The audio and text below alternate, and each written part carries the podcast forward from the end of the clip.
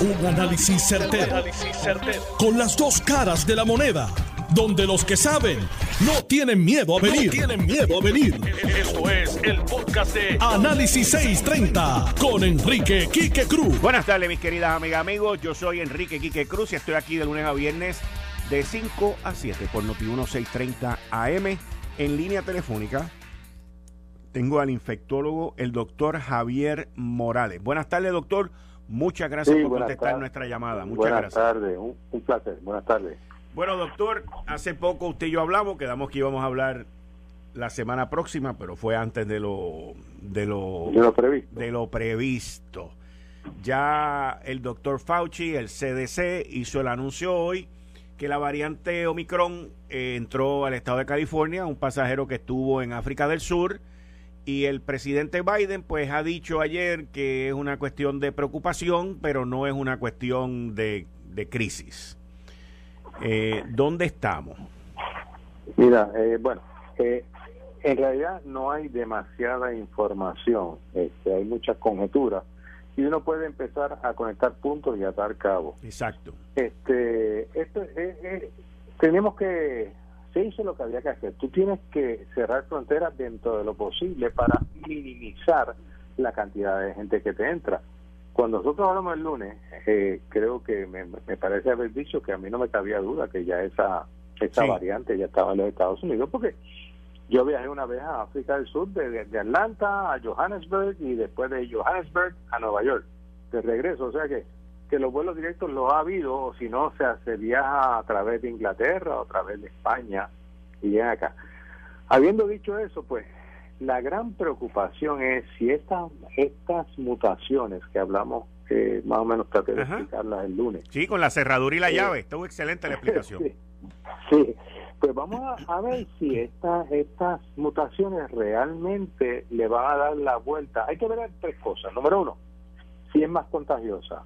Número dos, si es más contagiosa y es más severa la enfermedad. Y número tres, si le va a buscar darle la vuelta a la protección que te dio la, o te ha dado la vacuna, especialmente si te has puesto la tercera o el booster, ¿no? La tercera dosis, o si le va a dar la vuelta a los anticuerpos que tú desarrollaste si te dio la variante Delta, que es 98% de la de la variante que hay en el mundo actualmente. Israel ya sacó unos datos que, eh, que son muy preliminares que apuntan a que tal vez la las pacientes que tengan la tercera dosis probablemente estén protegidos. Pero mira cómo se brega esto. En África la vacunación es muy poca.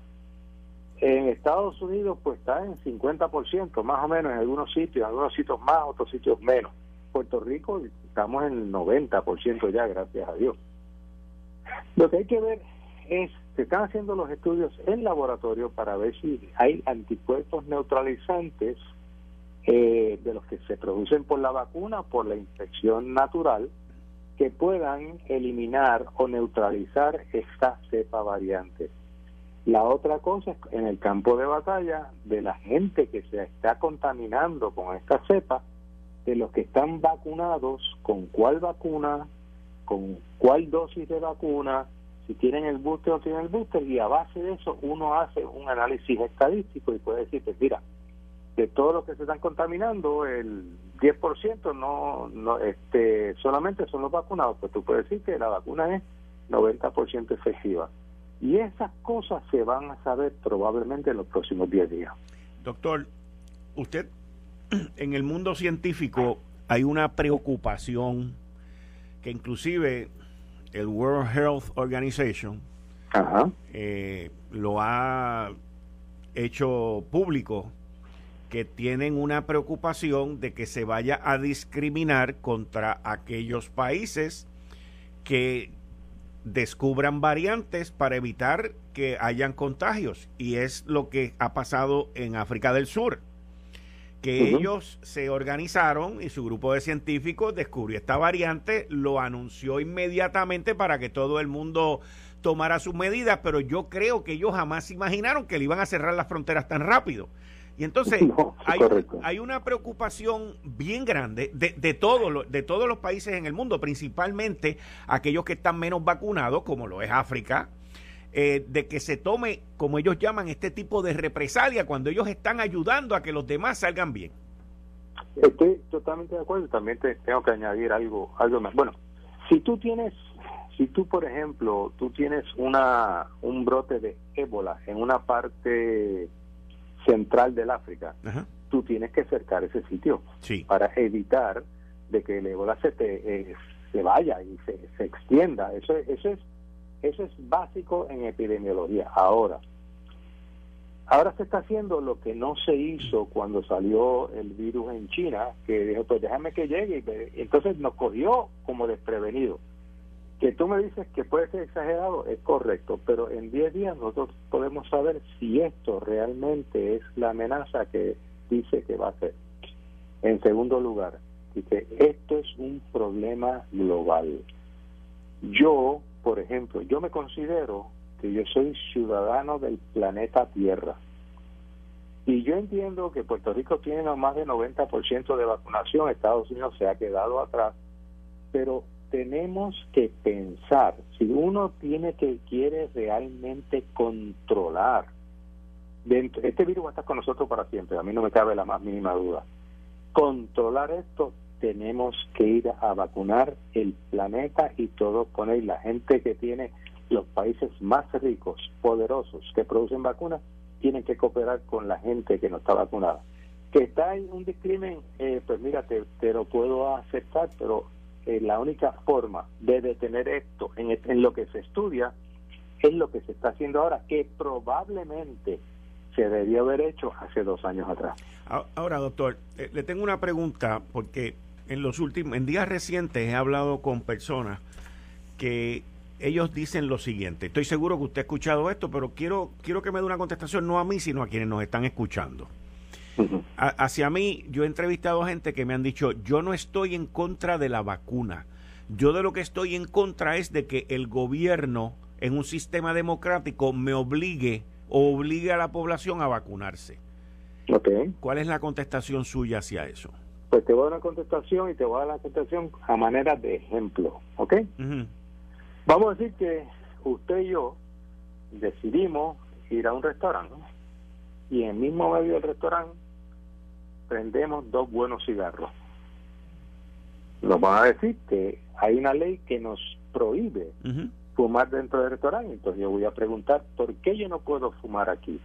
Porque le está haciendo daño a la persona que está al lado. De la misma forma, yo puedo decir también, usted no está exigiendo aquí la gente vacunada y el que no está vacunado, que no le puedo exigir que se vacune, según esa teoría, me puede contaminar a mí. Si tú quieres contaminarte, contamínate, pero en el camino de tú contaminarte vas a contaminar mucha gente.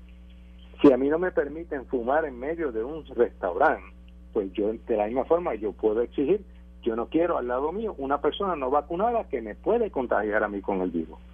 Así que cuando tú llegas a lo que es salud pública, una emergencia mundial, yo creo que los gobiernos tienen que tomar este medidas. Ejemplo también, eh, hay una ley que te prohíbe, te, eh, te exige usar el cinturón de seguridad. Pues que lo tienes que poner. Y ahora mismo, pues si no tienes una razón válida, el hecho de vacunarte y exigir que te vacunes no es que te protejo a ti, estoy protegiendo al vecino que te quiere proteger. No sé si lo explico claramente. No, excelente, excelente, excelente, excelente. Doctor, muchas gracias por estar con nosotros.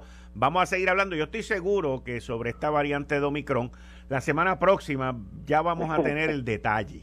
Sí, vamos a tener mucha más información, mucha más información. Este, mientras tanto, Mientras tanto, por favor, pónganse la tercera dosis.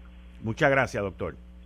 Un placer. Igual. Ahí usted escucharon al infectólogo, el doctor Javier Morales, donde le preguntamos, hay mucha gente que dice, no, yo de lo que estoy en contra es de que el Estado me obligue a yo vacunarme. Y ahí es donde uno entra con la cuestión que si los derechos constitucionales, que si a mí no se me puede obligar, miren, el derecho tuyo privado como ciudadano no puede ir sobre el derecho de la ciudadanía, de la comunidad. Y el que tú no estés vacunado representa un riesgo de vida o muerte para mí.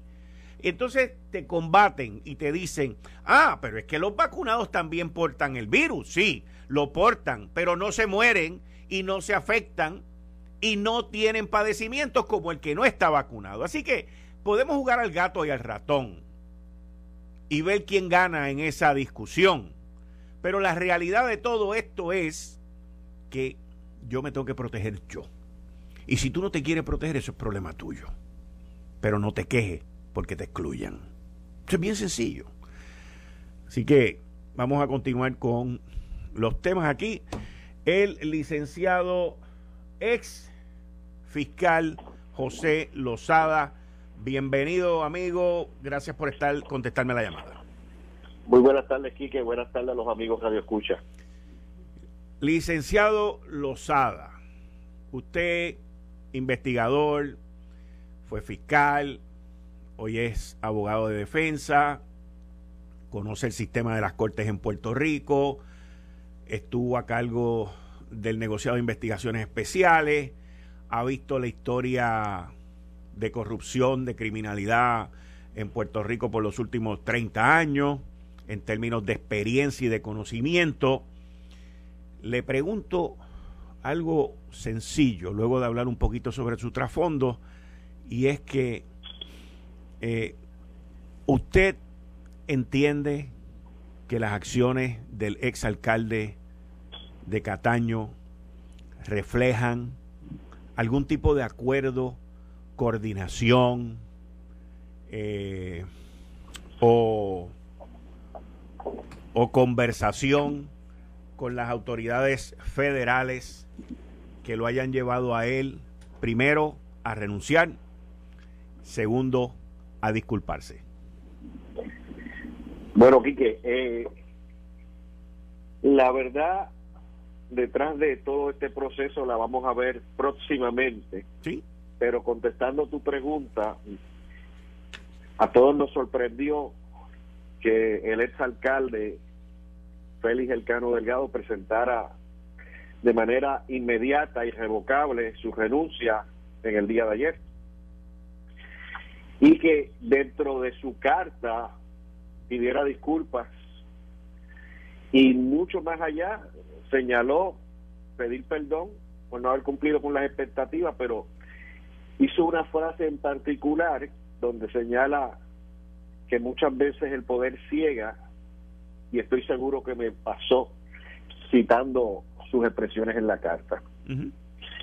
A veces en procesos investigativos, en cualquier proceso investigativo, los fiscales, los agentes investigadores requieren de un testigo participante, de uno que participó del esquema criminal, el que fuera, bien sea un fraude, bien sea una conspiración. Y ese testigo es el que le cuadra el caso a los fiscales, porque sin ese testigo podría ser mucho más difícil esclarecer un crimen. El que se utiliza en grabaciones telefónicas a nivel federal requiere la intervención de ese agente investigador que va a donde un juez y presta una declaración y un juez federal autoriza que se grabe. Las gestiones distintas, que es cuando un testigo utiliza un micrófono y se llama que el testigo está alambrado. Eso lo coordina el agente con el fiscal. Llegan a un acuerdo de cooperación después de escuchar un ofrecimiento de prueba donde se le dice, yo participé de este esquema, yo hice este contrato, yo recibí este dinero, yo aumenté el contrato, recibí más dinero. Esa es una de las formas en los casos de fraude donde se llega a firmar un acuerdo entre el fiscal y el que va a ser acusado.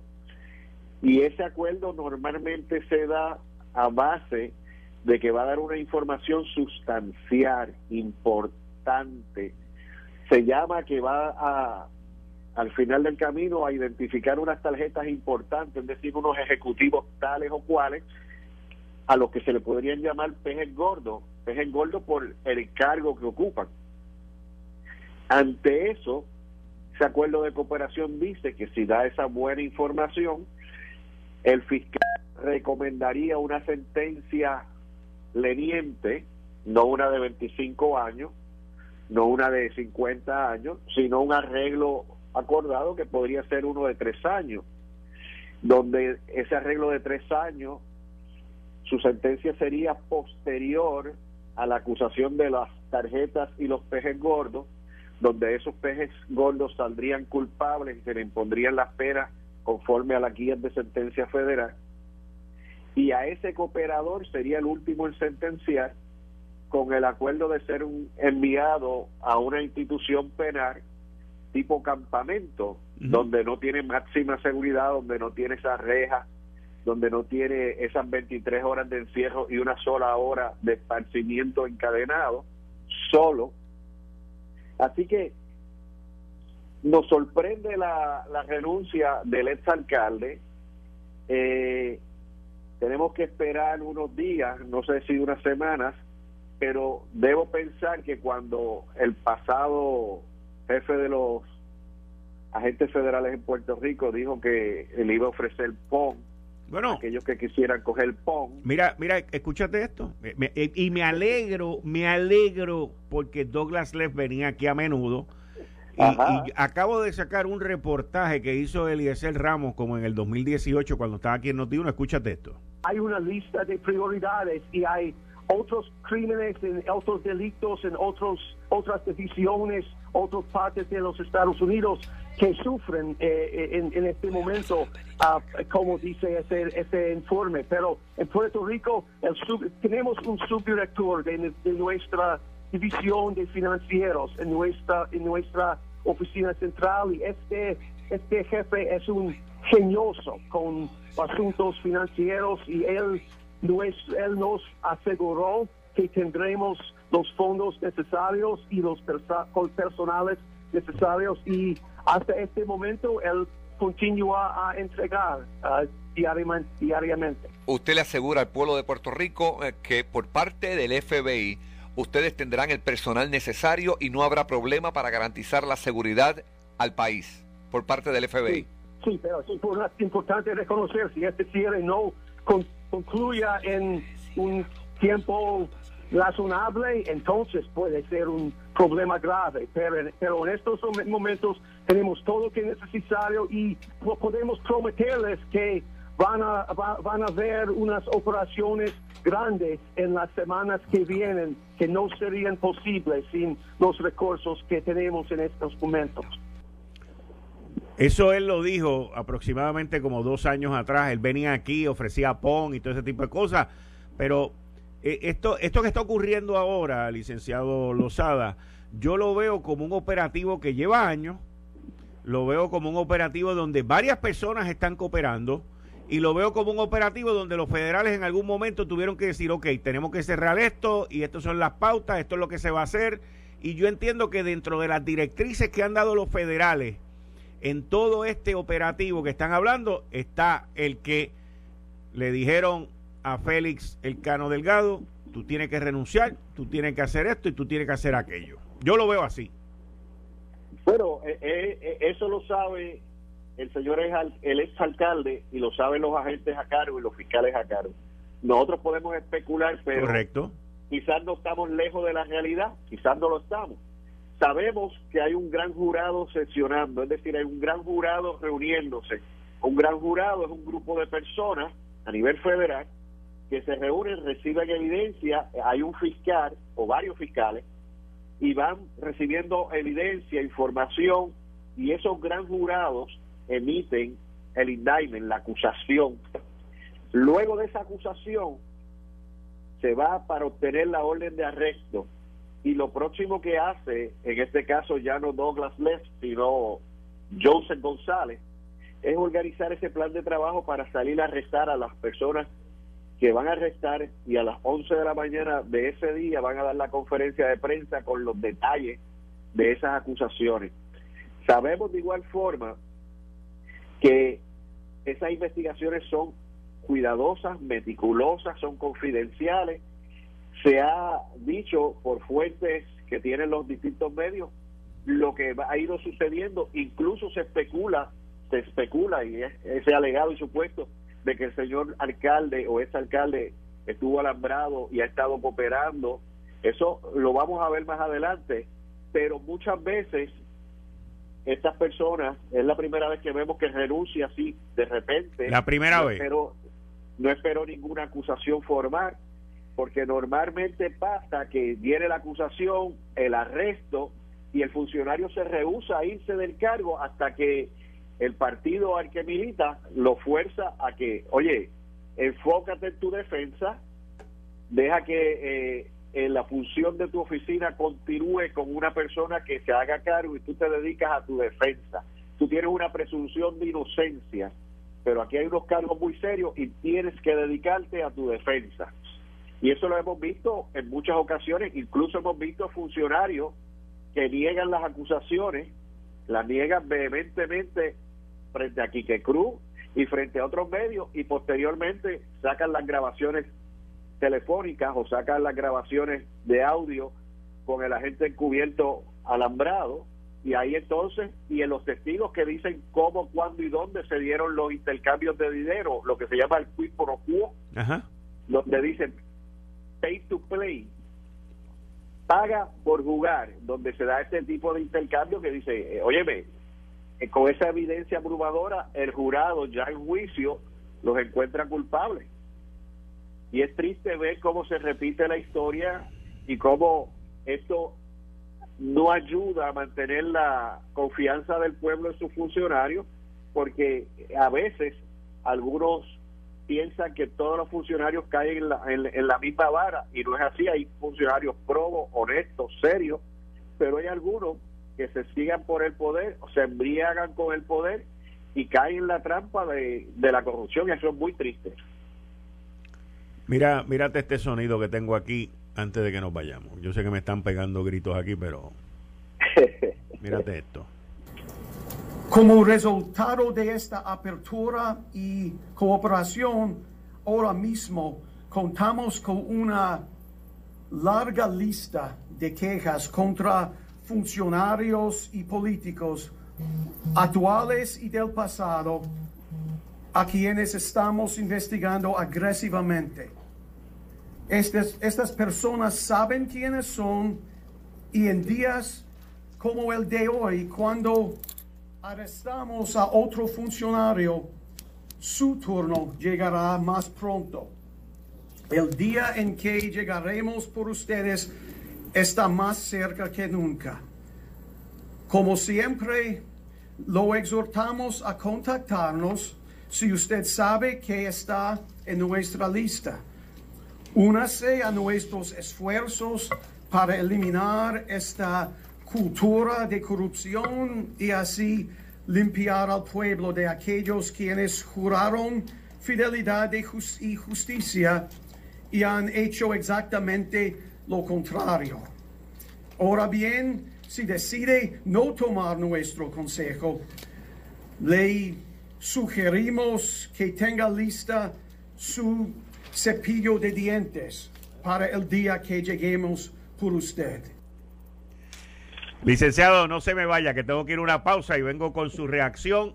Ese, ese mensaje Douglas Rev lo daba aquí continuamente. Él estuvo, él venía aquí continuamente. Muchas de estas investigaciones comenzaron mientras él estuvo aquí. Lo criticaron, se burlaron y yo creo que esto va a ser el escándalo más grande que va a haber en Puerto Rico. No se me vaya, licenciado, por favor. Eh, estás escuchando el podcast de Noti1. Análisis 630 con Enrique Quique Cruz. 5 y 37 de la tarde de hoy, miércoles, primer día de diciembre del 2021. Usted está escuchando Análisis 630. Yo soy Enrique Quique Cruz. En línea telefónica todavía continúo con el ex fiscal exdirector del negociado de investigaciones especiales, abogado de defensa hoy en día, licenciado José Lozada. Aquí estamos, Quique. Buenas tardes nuevamente. Muchas gracias. A eso, a eso último que fue las expresiones del ex agente a cargo del FBI en Puerto Rico, Douglas Fleck. Eso fue una invitación que él hiciera a esos que saben que están cometiendo delitos, que saben que las autoridades federales los están investigando, a que aquel que se apuntara primero aquel que se acercara primero y se ofreciera a cooperar tendría mejores oportunidades para en su día en corte salir menos lastimado con un buen acuerdo. Y eso, los que están metidos en esas dificultades, en esos delitos, saben que los están investigando porque cuando un agente federal empieza la investigación y empieza a entrevistar testigos, se sabe que llamaron a Juan, a Pedro, a Carlos, y ese Juan Pedro Carlos le dice, oye Juanito, me llamaron, me preguntaron de esto, pensando que los agentes federales no van a saber de esa comunicación. Olvidan que pueden estar interceptados sus teléfonos. Y ante eso, si no se apuntan a tiempo, no se apuntan temprano en la guagua, van a tener ese esa madrugada difícil cuando le toquen a la puerta. FBI, FBI y entonces ahí cambió el panorama. Ese no se apuntó en la guagua. Ese no llegó a un acuerdo de cooperación. Ese se tiene que defender contratar abogado que la corte le asigne uno y envolverse en ese juicio, en ese procedimiento largo, tedioso para él y su familia, la vergüenza pública del arresto, del mameluco, de las cadenas, versus aquel que llegó al acuerdo que probablemente entra por la parte de atrás caminando y sale por la parte de atrás caminando sin mameluco y sin cadena. A ese que le ofrecen al final del juicio, usted va a ser sentenciado a tres años, usted se va a entregar a la oficina del Buró Federal de Prisiones y va a escoger la prisión federal a la que usted va a estar, que va a ser este campamento allá en la Florida. Ese que se ajuntó a tiempo, ese que logró el acuerdo, ese que le exigen que haga unas cosas, ese va a tener mejor oportunidad de que aquel que lo levanten en la madrugada y lo saquen de la cama y la prensa va a estar pendiente y va a poder tener esas imágenes ese día de cuando pasen esos arrestos. Como pasó con Anaudi, que todavía no lo han sentenciado.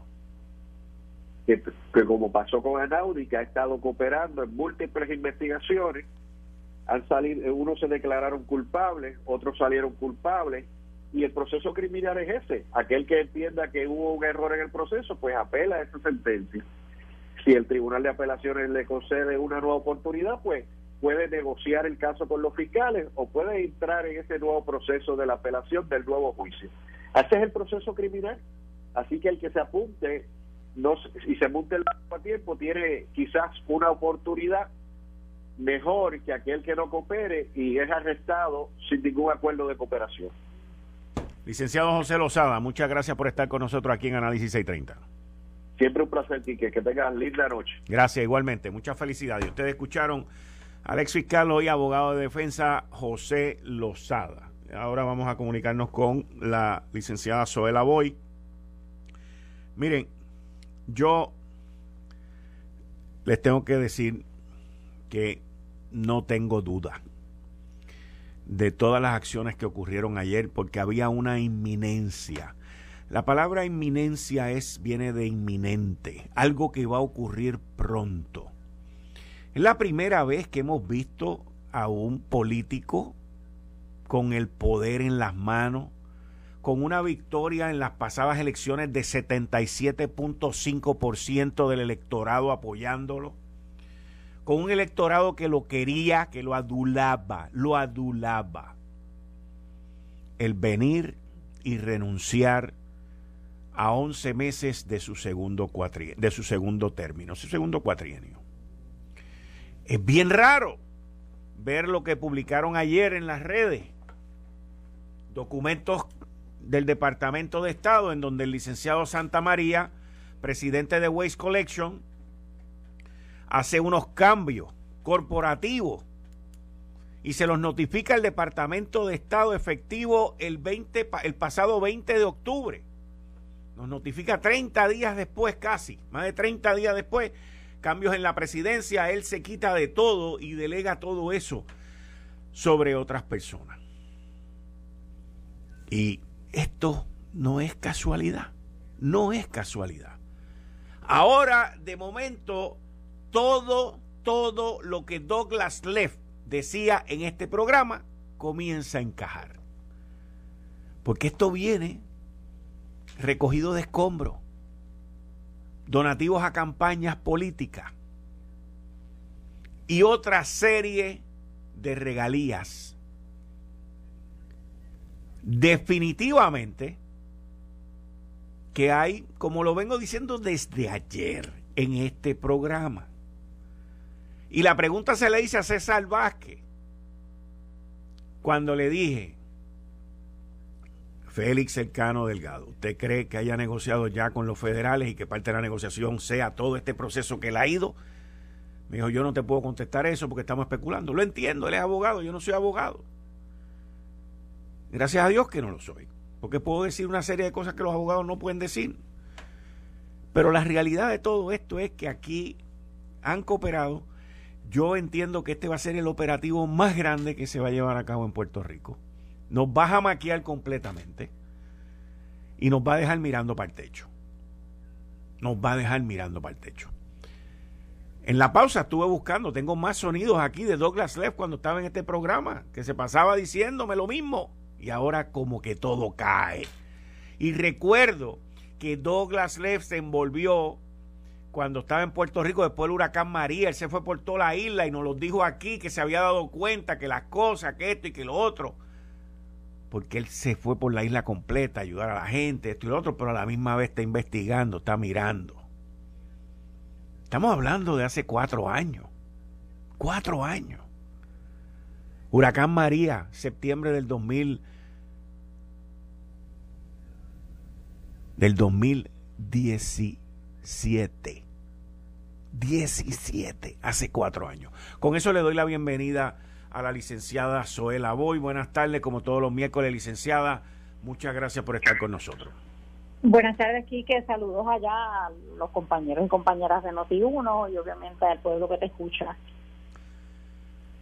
Usted, licenciada, fue secretaria de corrección, pero más recientemente senadora y secretaria de gobernación. Supuestamente, dentro de esta investigación, hay legisladores envueltos, no solamente alcaldes o exalcaldes. Pero usted, al estar en el Senado y después, más adelante en el cuatrienio, dos años después de haber sido senadora, dos años y medio, algo así, usted pasa a ser secretaria de la gobernación. Correcto. ¿Usted no escuchó estos rumores de, de Félix Elcano y de los otros y del otro y del otro? Wow. no esperaba esa pregunta, pero. No, pues seguro. Yo sé, yo, la directa. yo sé que no le esperaba, pero fue que la hice. no, es que. Pero dale, sí, déjame contestar directo. No, yo no lo escuché. Sin embargo, Quique, sí tengo que decir que ya no estando dentro del gobierno y con bien recientemente escuché a alguien decir que lo estaban investigando y, te lo digo de todo corazón ya verdad recientemente quizás hace una o dos semanas eh, pero tú sabes que sí que si me permites añadirle a que antes de yo estar en el gobierno estatal eh, estaba en el gobierno federal y trabajé mucho con el FBI y con las otras agencias de ley y orden cuando era parte primero de la división criminal del Departamento de Justicia Federal y después del Bureau of Prisons o la el negociado de prisiones. Y yo te tengo que decir que yo estoy de acuerdo contigo a base de mi experiencia cuando tú dices que tú estás casi seguro de que ya eh, el cano tiene que estar en conversaciones ningún político renuncia voluntariamente antes de que no tenga alternativa, porque lo que hemos visto a través de la historia es que todos alegan ser inocentes y que todo se va a aclarar con el tiempo hasta el final. Tengo la presunción de inocencia. Ajá.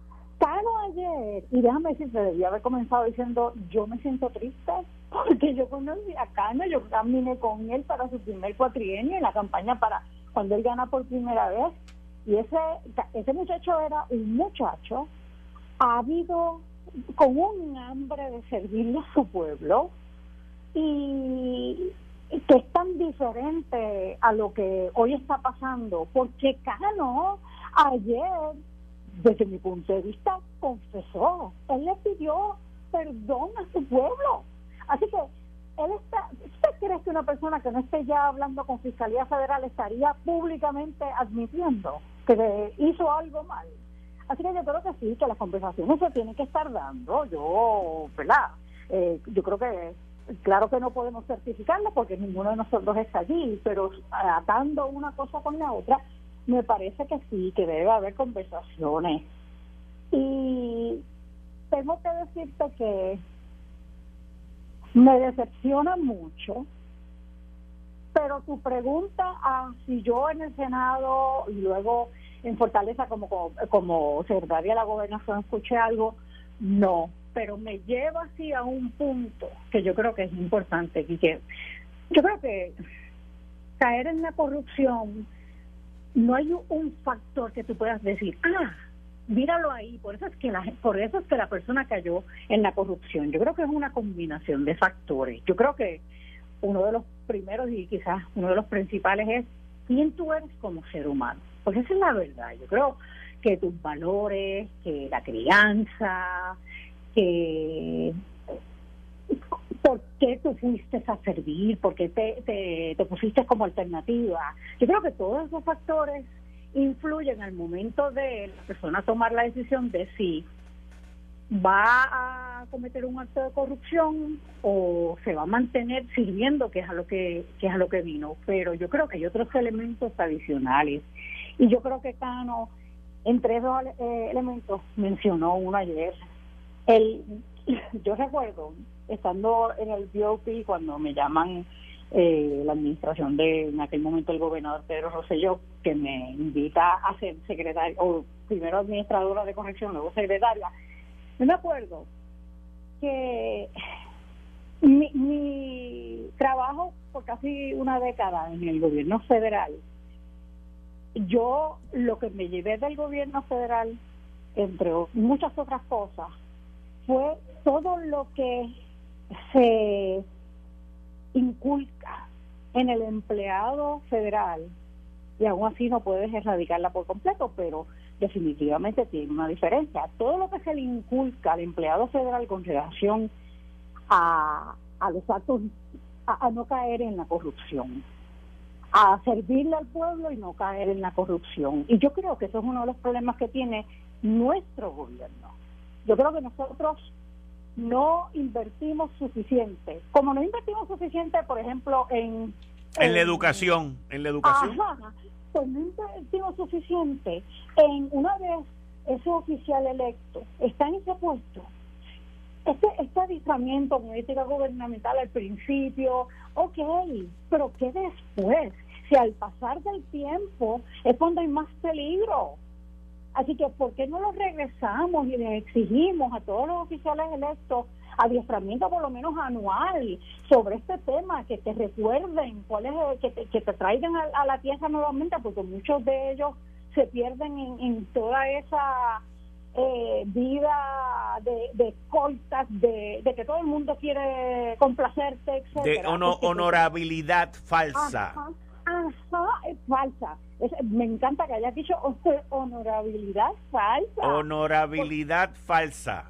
Completamente de acuerdo. Y por el otro lado, yo creo también que los, aunque insisto que esto de la corrupción no tiene que ver con los partidos políticos, esto tiene que ver con decisiones de cada individuo, pero yo creo que cuando, y estoy viendo tu punto, cuando se oyen rumores de que alguien de mi partido, si yo fuera presidenta de un partido, de que alguien de mi partido parece que está eh, fallándole al pueblo, yo llamaría a ese miembro de mi partido a exigirle explicaciones. Por eso es que yo creo, si yo, yo creo, si yo estuviera en Fortaleza hoy, yo hubiera salido corriendo, hubiera subido las escaleras, hubiera entrado a la oficina del gobernador y le hubiera dicho, ¿sabes qué? Hay que llamar a, y empezaría a decir todos los alcaldes y exalcaldes que suenan del Partido Nuevo Progresista, y vamos a llamarlos aquí. Confiésate, confiésate, confiésate. Exacto, oye, no me hagas, no me hagas esto. el pueblo te dio, porque es que querrámoslo o no, esto impacta negativamente, no solamente en el ejemplo del Cano, en Cano y su familia, impacta obviamente en el Partido Nuevo Progresista, impacta en Pedro Pierluisi, pero más importante todavía, impacta yo creo que en la democracia, porque tú tienes entonces ahora todavía más gente diciendo, ¿ves?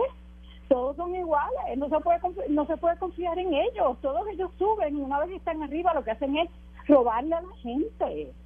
Así que yo sinceramente creo que esta lección del Cano tiene que llevarnos a actuar. Ok, ¿qué, qué vamos a hacer? Otra vez, no para erradicarlo por completo porque no hay forma, pero sí para tomar medidas que por lo menos disminuyan la probabilidad de que esto se siga dando porque nuevamente olvídate el partido, es la confianza del pueblo en los oficiales electos, que ya está tan tan deteriorada, ya casi no hay ni confianza, pues entonces estas cosas alimentan esa desconfianza. Mira, yo, creo que hay que, hay que buscar qué hacer con esto, definitivamente. En, en definitiva, que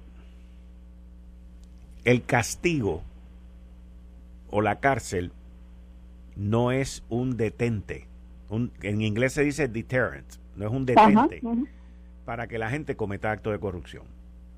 Un, un, factor disuasivo. No lo es. No necesariamente. No lo es, no lo es, porque, oye, siguen haciendo lo mismo con lo mismo. O sea, son cosas que yo, yo veo esto y, y escuchaba los rumores de, de por años. Escuchaba a Douglas Leff que venía aquí y me lo decía y, ahorita lo que pusiste cuando él le llamó la cultura de corrupción. Correcto. Eso fue como un puño en el, estómago.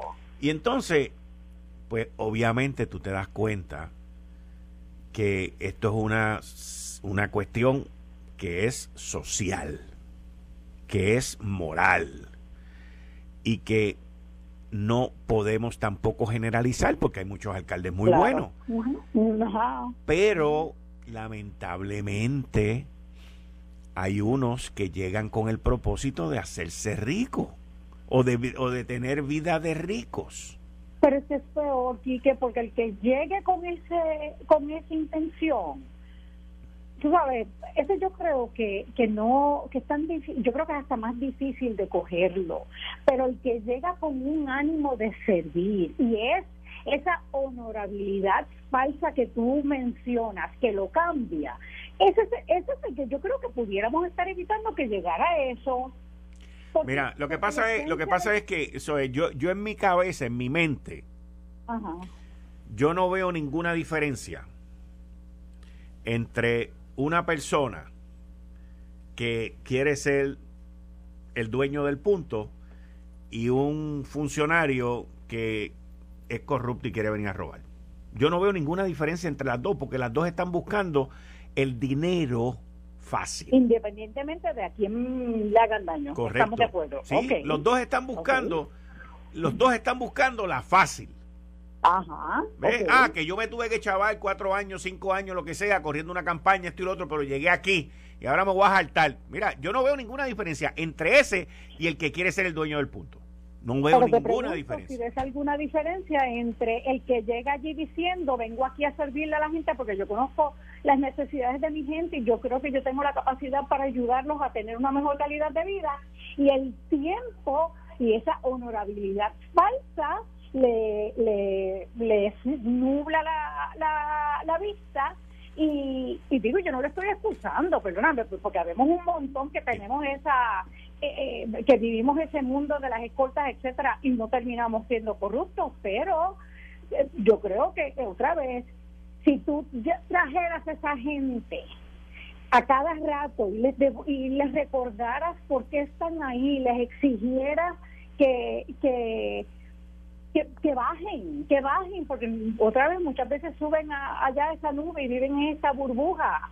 Pues yo creo que pues, de esa forma pudieras, no estoy diciendo lo vas a erradicar, pero quizás habría menos casos. Lo que yo estoy diciendo es, ¿qué nos cuesta en el gobierno? Investir en dar cursos hasta por línea o como sea, pero recordarle a la gente la, la es, que para, es que para mí fue tan impactante todo lo que el gobierno federal te exige con relación a, al adiestramiento en muchos temas, pero uno de ellos y los principales es la ética. Yo recuerdo que decía... Licenciada, no, Esto fue el, podcast de Notiuno. Análisis 630 con Enrique Quique Cruz.